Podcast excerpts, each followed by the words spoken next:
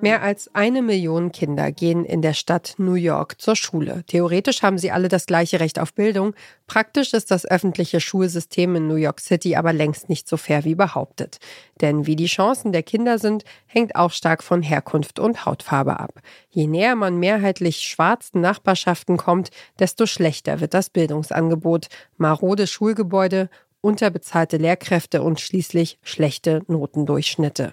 Weiße Kinder findet man hier, wenn überhaupt, im Extraklassenzimmer für die besonders Talentierten. For years, I've been looking for an answer to the question, why don't public schools work better? What is getting in the way of giving each child an equal opportunity, an equal education? But now, I think I've been looking in the wrong places for what's broken in our schools. I think you can't understand what's broken if you don't look here at one of the most powerful forces shaping public education white parents.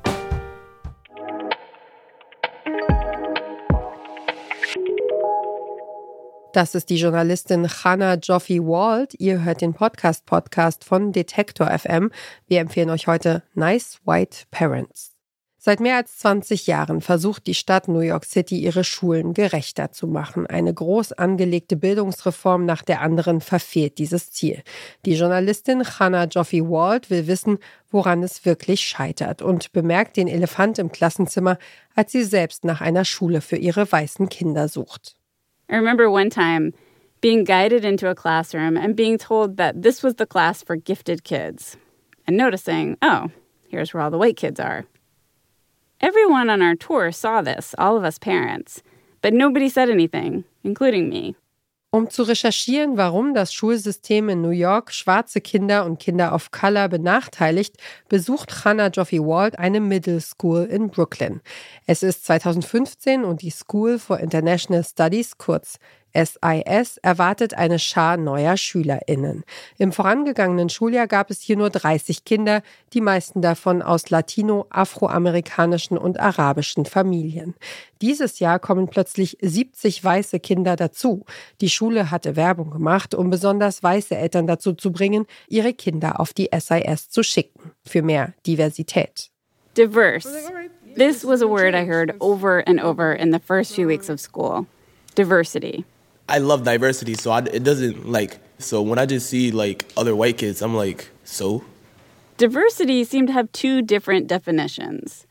White families would talk about all the diversity at SIS, and they were talking about black and Hispanic kids.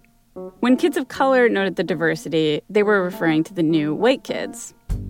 For a lot of kids of color, this looked a lot like something they'd already seen happen in their neighborhoods white families showing up in large numbers, taking over stores, familiar spots. There's a word for that it's gentrification. But I noticed that no one was using that word about the school. What was happening here was diversity. That's how the adults talked about it. Aber nur für die Diversität haben die weißen Eltern ihre Kinder nicht zur SIS in Brooklyn geschickt. Rob Hansen, ein weißer Vater, hatte mit der Schulleiterin ausgemacht, dass sie ein bilinguales Französischprogramm auf die Beine stellen würden.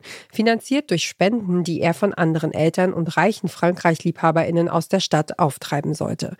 Mit diesem Versprechen eines Französischprogramms hat Rob Hansen viele andere weiße Eltern dazu gebracht, ihre Kinder für die Schule einzuschreiben. Und wieder hieß es, dass das Französischprogramm allen Kindern der Schule gleich offen stehen würde. Also theoretisch. Hey, s'il vous plaît, hey, everybody, you have to listen, okay? We're in the auditorium, and it's sweet. The kids are on stage rehearsing this play they wrote in French. They look like they're having fun. But I couldn't help feeling like there's something off balance about this. Most of the kids doing this drama program seem to be native French speakers, but not all. A sixth grader named Maya is standing to the side of the stage, script in hand, waiting for her line. For me, it's like a bit weird because I have no idea what they're saying. Yeah. Really? Even even in the play that you've been practicing, you don't know what they're saying? Yeah, I don't know what they're saying so. Maya gets up to deliver her lines. Oh, oh you did the wrong line. Yeah. Wait, what? Uh, en fait, c'est, you just say à genoux and then à genoux is after, uh, je vous dis after. Constance, a native French speaker, tells Maya, You said the wrong thing. Constance corrects her, pronounces it for her. Okay. Um, uh, à genoux. À genoux. But it's okay. Yeah, because like I can't see it. that well. Maya says, I can't. And her friend says, I'll do it for you. Okay, I'll just. Yeah, uh, you do it. à genoux, je vous dis. Eigentlich ist es nicht schwierig für Maya, eine neue Sprache zu lernen. Mit ihrer Mutter spricht sie Arabisch, mit ihrem Vater Türkisch. Sie kann also schon drei Sprachen. When the new white parents asked for a dual language French program at SAS, Principal Juman said yes. SAS was supposedly an international school, but she told me they didn't really have a lot of international programming, so it seemed like a good idea to her. But there was no school wide debate about it, or consensus. The community didn't decide. What if they had? More than a third of the families at SAS are Hispanic. What if the dual language program was Spanish or Arabic? 10% of the students speak Arabic. There was money for a French program, which meant that at SAS, French had value. Arabic didn't. Spanish didn't.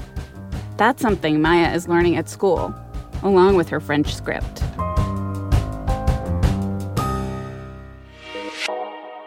Die Gräben zwischen den Kindern werden immer tiefer und auch die Eltern zoffen sich über die Frage, ob es hier wirklich um Diversität und Chancengerechtigkeit geht.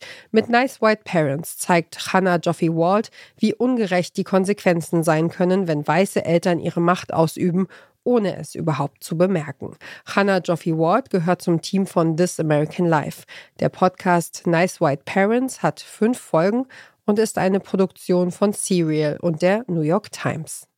Und wer diesen Podcast hört, weiß, dass man mit einem vollgepackten Rucksack ein Supermarktregal umhauen kann, ohne es zu merken.